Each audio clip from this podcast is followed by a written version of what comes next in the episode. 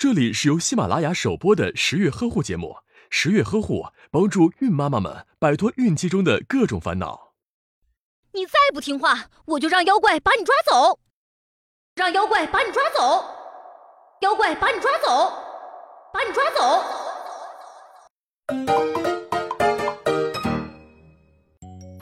还记得吗？小的时候，大人经常对我们说过的那些话，比如，你要是不听话。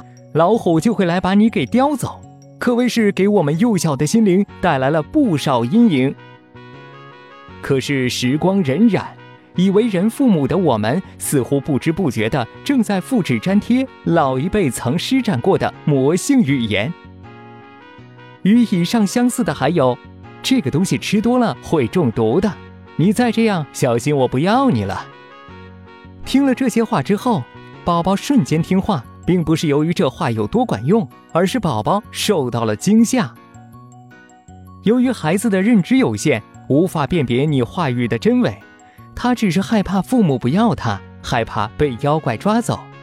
长期受这种惊吓的宝宝，长大后也不会成为勇敢的人。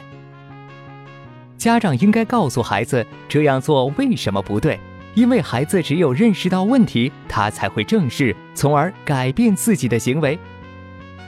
我们小的时候，最害怕父母搬出传说中的别人家孩子，那是一个从来不出去玩、总考第一名、每月零花钱少到几乎没有的神一样的存在。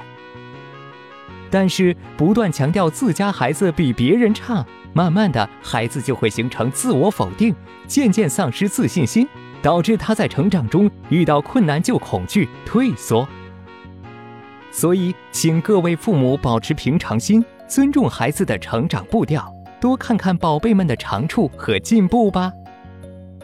最后还有毁灭级的，要不是为了你和我，这都是为你好。可能你说这些话是无意的，但你的抱怨和不满像针一样扎在宝宝心里，会让他认为自己是不受欢迎的小孩，甚至是父母的负担。这种压迫感和罪恶感会将孩子的心理引向自卑、自闭和扭曲。